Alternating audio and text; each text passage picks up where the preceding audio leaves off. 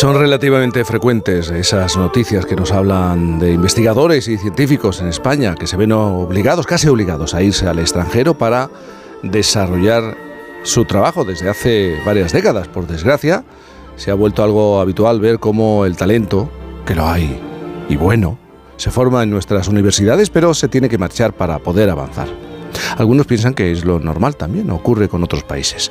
¿A cuánta gente le puede estar afectando que algunas de las mentes más brillantes no estén aquí, aquí cerca, ¿eh? buscando soluciones. ¿Cuántas oportunidades estaremos perdiendo en la lucha contra una enfermedad como por ejemplo el cáncer para por dejar marchar a tantos profesionales?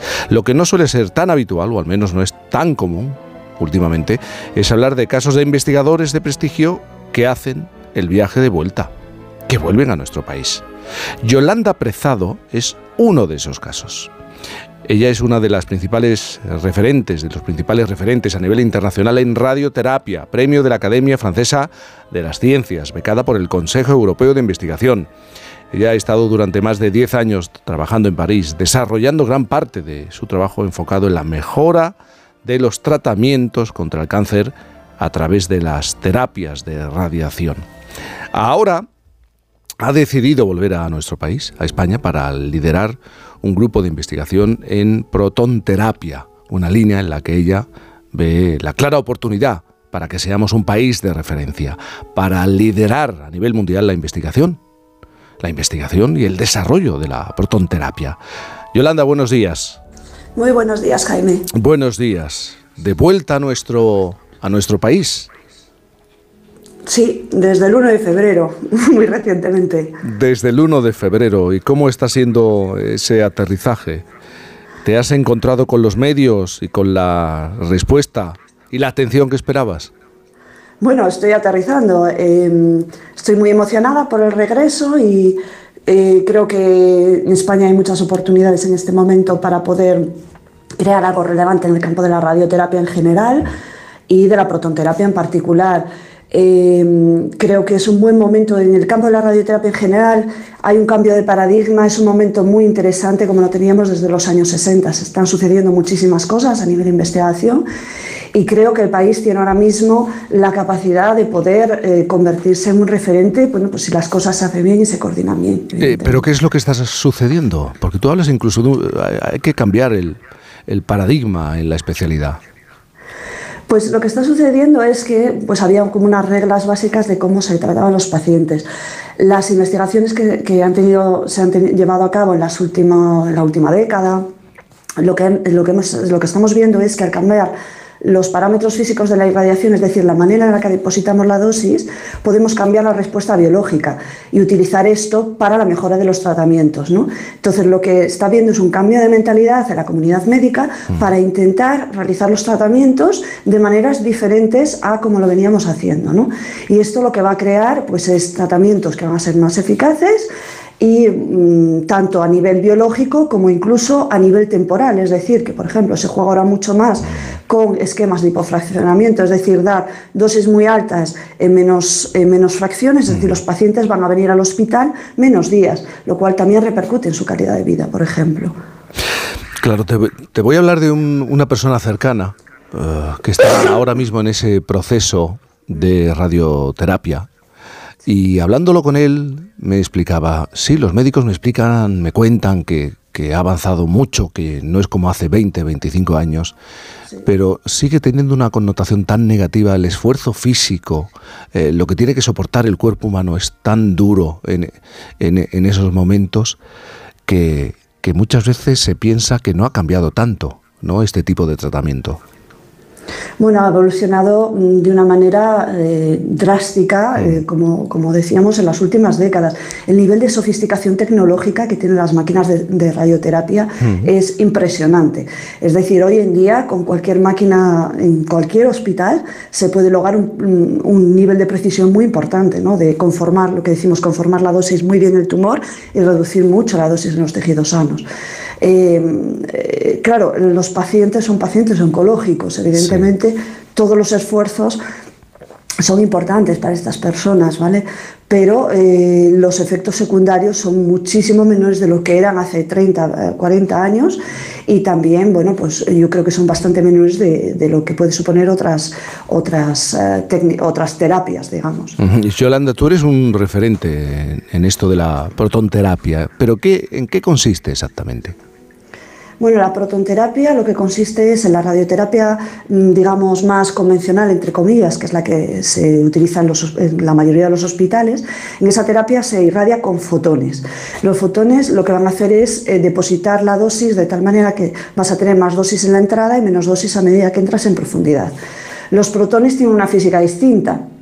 Es decir, van a depositar menos dosis en la entrada y van a tener una deposición de dosis más selectiva en la zona del tumor. Entonces esto lo que va a hacer es que se pueda conformar incluso mejor la dosis en el tumor. Esto no quiere decir que no haya dosis en los tejidos sanos, pero se puede lograr que haya menos dosis todavía, sobre todo en órganos que puedan ser de riesgo, como puede ser el corazón, por ejemplo. Ese, por lo que explicas, es una técnica más precisa que actúa directamente contra el tumor pero se puede aplicar y se puede llevar a todo tipo de tratamientos de tumores. Hombre, en teoría se podría utilizar para todo, pero no tiene sentido utilizarlo para todo cuando la radioterapia con fotones funciona ya muy bien. Lo que se prioriza es el tratamiento de tumores que se ha visto que hay un beneficio muy claro de utilización de protones. Los protones es una técnica mm, cuyos costes son mayores que, la técnica con fotones, ¿no? que la radioterapia con fotones. Entonces se priorizan casos, por ejemplo, tumores pediátricos, por ponerte un ejemplo, los meduloblastomas, que son tumores que se sitúan en todo el sistema nervioso central, es decir, eh, cerebro y espina dorsal, que afectan a niños en ese tipo de casos, por ejemplo, con los protones, se evita irradiar, se evita dar dosis ninguna ni a los pulmones ni al corazón, por ejemplo, lo cual es muy ventajoso porque no hay, no hay mejor dosis que la que no das en los tejidos sanos. Em, entonces, sí. No, estaba pensando, eh, entonces esta técnica mejora el tratamiento, ¿no? Y los resultados. Eh, mejora el tratamiento, o sea, hay, evidencia, hay evidencias de que mejora el tratamiento en una serie de casos, nadie lo duda. Después hay otro grupo de casos que eh, se considera que la evidencia es más moderada y que se necesita más investigación para, para, para, demostrar esa mejora clara con respecto a la terapia con fotones. Y hay otro tercer grupo de casos que se cree que puede mejorar. Lo que va a pasar ahora, que aumenta el número de centros de protonterapia, es que gracias a que se aumenta también el acceso a los investigadores, lo que, se va, eh, lo que va a pasar es que la investigación va, a crear evidencias para, cierto tipo de casos que ahora mismo no eran indicaciones claras de protonterapia y en mi opinión personal lo que va a pasar también es que ahora mismo hasta ahora estamos enfocándonos mucho en las ventajas físicas de los protones, es decir, lo que te acabo de contar de esta balística superior, etc. Lo que va a pasar es que hay indicaciones de que la biología es también intrínsecamente diferente, es decir, los efectos de los protones en los tejidos pueden ser diferentes diferentes. Y a medida que se incremente el número de investigaciones, se va a poder jugar con esta radiobiología un poco diferente e integrarla en el tratamiento de los pacientes. Por ponerte un ejemplo, eh, imagínate que se demuestra que en cierto tipo de tumores la, la protonterapia es más eficaz activando el sistema inmune. Pues una indicación clara de la protonterapia sería todas estas combinaciones de radioinmunoterapia. Entonces se ampliaría también el número de indicaciones. Pero ¿quieres decir que con el paso del tiempo, en las próximas décadas, se reducirá la aplicación de la radioterapia frente a la protonterapia? Eh, no lo tengo, no, no, lo veo tanto así, sino que se va a cibrar mejor el tipo de casos que se van a meter a protonterapia. Van a aumentar el número de indicaciones. No quiere decir que se reduzcan eh, lo que va a pasar, en mi opinión, es que el número de casos que se va a tratar con radioterapia en general, incluida la protonterapia, va a aumentar. A día de hoy es la mitad de los, pacientes que tienen cáncer reciben radioterapia en el transcurso de su enfermedad. La mitad de los pacientes. Mm. La radioterapia está implicada en la curación de muchos, muchos casos. Y, eso incluye fotones y protones. En las próximas décadas yo veo un aumento de la mm. utilización y veo una sofisticación en la selección de casos que van a ir a uno u otra técnica. Yolanda, has estado durante muchos años desarrollando tu investigación en París, tu trabajo en París. Yo no sé si es muy diferente la manera de abordar eh, la investigación en Francia? Si lo comparamos con Jesús, ¿eh? el, catarro invernal. Eh, ¿Hay muchas diferencias de trabajar en, Francia a hacerlo en nuestro país? Pues hasta, bueno, acabo de, aterrizar, ¿no? De vuelta. Em, lo que pienso es que, bueno, pues Francia hasta hace poco contaba con pues, más medios. Una diferencia muy clara es que también cuando yo me fui a Francia era mucho más fácil la estabilización del personal, es decir, se conseguían plazas eh, indefinidas, plazas permanentes mucho más joven, con lo cual eso también te da una estabilidad tremenda y te permite reflexionar y pensar Mm, de otra manera que si cada, cada año o cada dos años tú tienes que estar buscando un contrato para seguir tus investigaciones. Eso es importantísimo.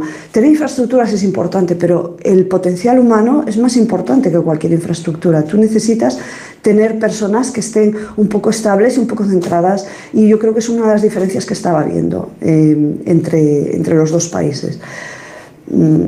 Eh, después a nivel a nivel a otros niveles Creo que también, eh, pues eso, el hecho de que haya un poco más medios eh, para, para, realizar las investigaciones, todo ayuda, evidentemente. Em, trabas administrativas hay en los dos lados. creo que no, creo que en ese sentido no son muy diferentes. Yo no sé cuántas veces al día te, te enfrentas a, a, la siguiente pregunta, porque eh, seguro que todos te preguntamos cuál es el futuro de la investigación contra el cáncer. ¿Hacia dónde va? ¿Dónde está puesto el foco? Pues eh, yo creo que el cáncer hay que seguir haciendo lo que se está haciendo ahora, que es un abordaje multidisciplinar. Es decir, que eh, aunque se trabaje en una disciplina, se tiene contacto con muchas otras. Nosotros, por ejemplo, que trabajamos en radioterapia, no trabajamos solo, en, nuestro, en nuestro nicho, en nuestro hueco, sino que intentamos relacionarnos pues, con gente que hace inmunoterapia, por así decirlo, o, con, otros, con abordajes, nanomedicina. Eh, pienso que el abordaje del cáncer es muy importante que sea desde varios ángulos a la vez, desde el punto de vista de investigación y también desde el punto de vista clínico. ¿Y ese, esta técnica, la protonterapia, es una oportunidad para la ciencia española? Ah, por supuestísimo, yo lo veo muy claro.